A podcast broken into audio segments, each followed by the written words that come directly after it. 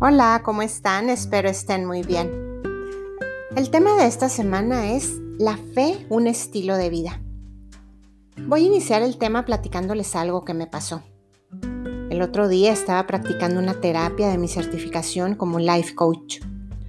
Decía el maestro que si podíamos dirigir esta terapia ya podíamos dirigirlas todas. Pues muy aplicada me puse a practicarla yo sola.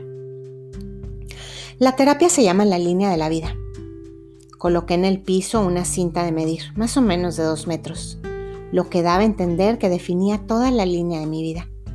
Y me paré un poco más arriba del centro, o sea, en el día de hoy, en la edad que tengo hoy. Y bueno, a partir de ahí se suponía empezaba a ensayar. Pero mi mente se fue a otro lado. No seguí los pasos al pie de la letra.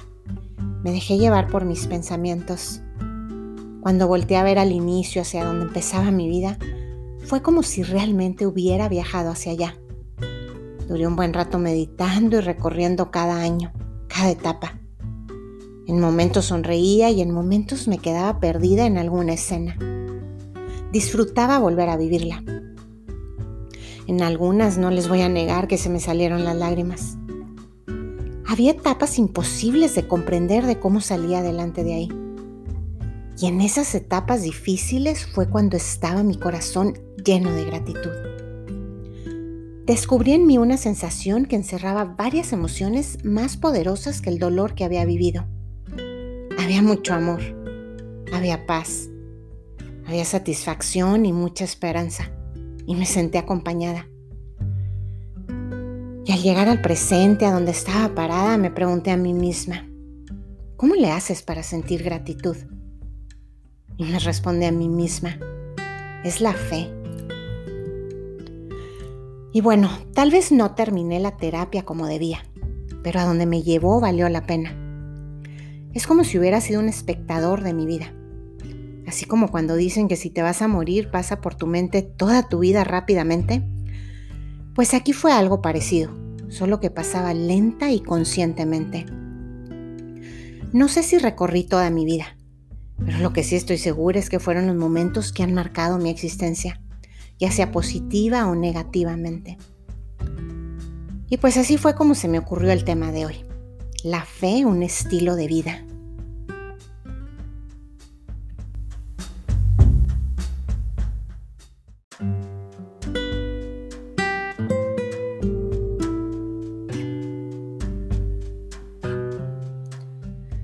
Bueno, primero les voy a recordar la definición de estilo de vida. Es un concepto sociológico que se refiere a cómo se orientan los intereses, las opiniones, los comportamientos y conductas de un individuo, grupo o cultura. Y esto lo voy a subrayar con un marcador amarillo.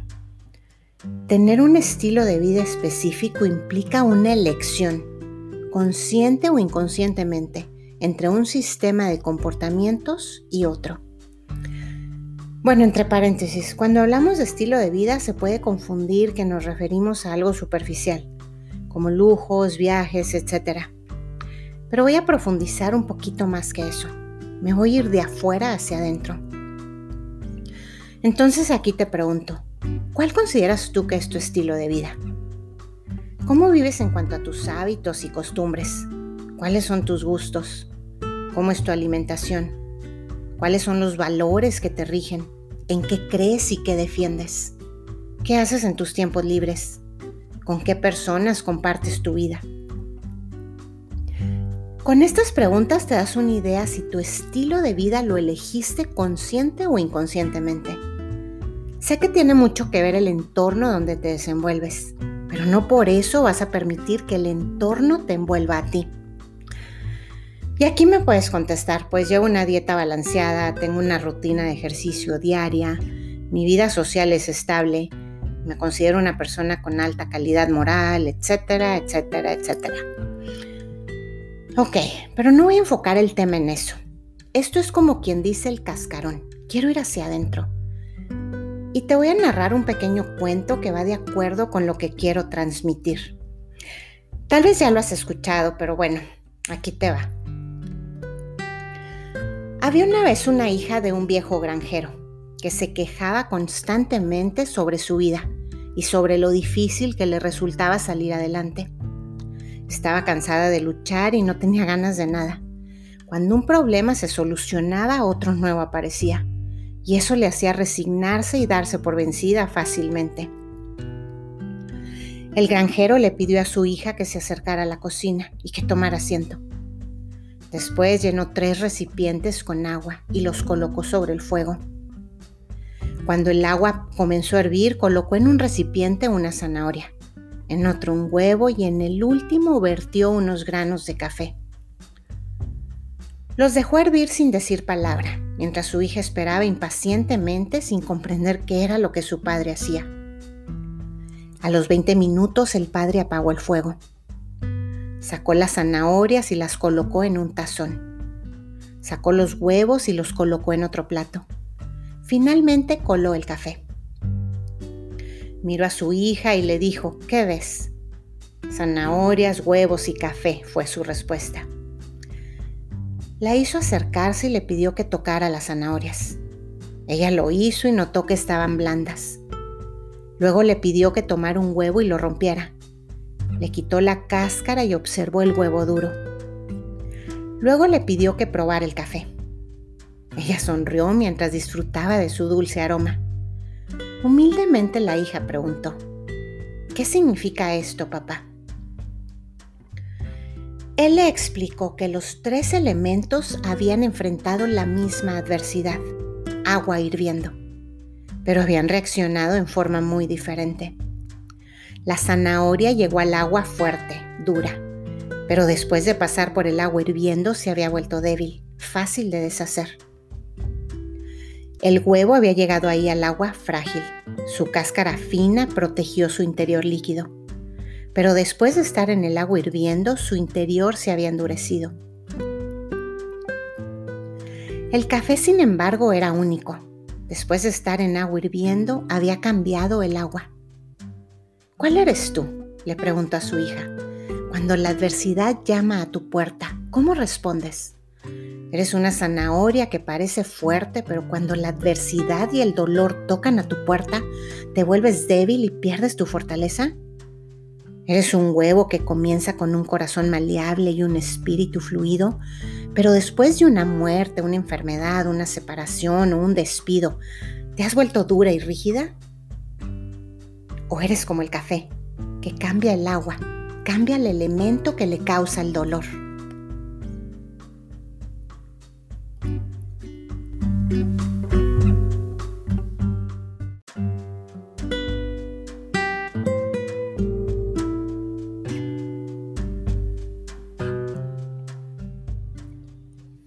Yo no sé ustedes, pero a mí me encanta este cuento.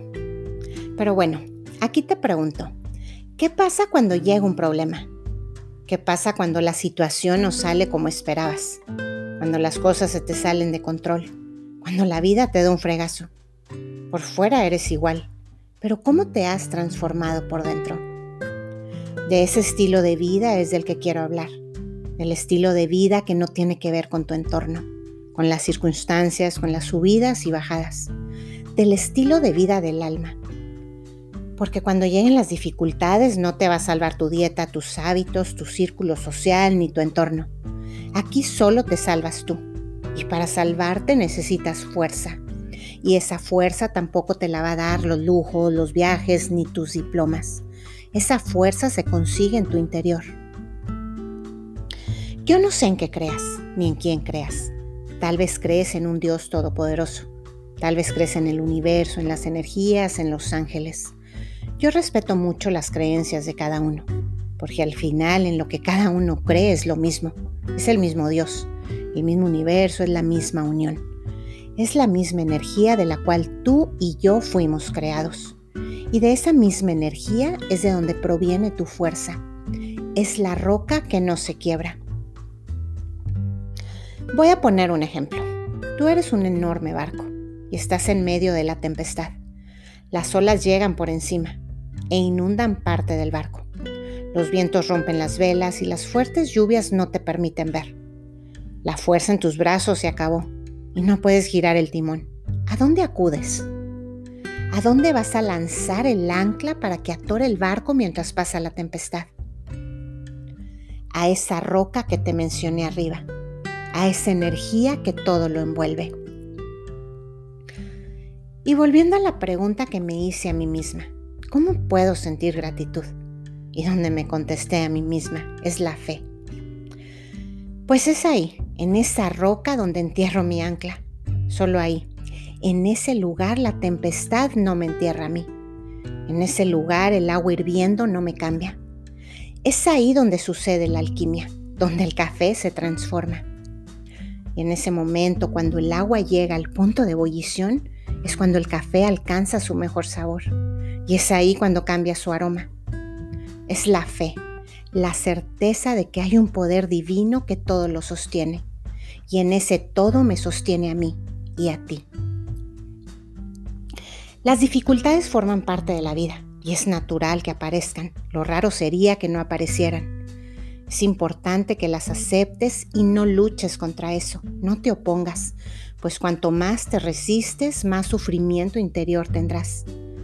Trata de encontrar el aprendizaje detrás de cada problema.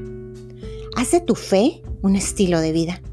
Que tu misión en esta vida sea siempre creer. Convivir con las dificultades y confiar en uno mismo no estaría fácil, pero nunca se pierde, siempre se aprende. Puedes posicionarte siendo la víctima de tus circunstancias o siendo el protagonista de tu vida ¿Qué eliges? Puedes creer que siempre vendrá algo mejor o puedes creer que ya estás perdido. Y como dijo Henry Ford, tanto si crees que eres capaz y no, en ambos casos tienes razón. Te reto a que te pares en una línea, la línea de tu vida, y que voltees hacia atrás, que recorras cada etapa, que la sientas y que te preguntes a ti mismo, si la manera en cómo enfrentaste cada etapa, cada situación, fue la que hubieras querido. Pregúntate si terminaste como la zanahoria, si te endureciste como el huevo o si te transformaste como el café. Y ahora mira hacia adelante, a tu futuro, y prométete a ti mismo que caminarás con fe, que crees en tu fuerza interior y sobre todo que tu ancla está en la roca. Y ten la certeza que después de la lluvia nacen las flores y aparece el arco iris. Haz de la fe tu estilo de vida, que sea tu personalidad, que se note en tu actuar y en tu manera de hablar. Y nunca dudes que tiempos mejores siempre vendrán. Y por último te dejo con esta promesa de Jesús. Al que cree, todas las cosas le son posibles. Con esto termino el tema de hoy. Espero que te haya gustado y nos vemos la próxima semana. Que tengas muy lindo día.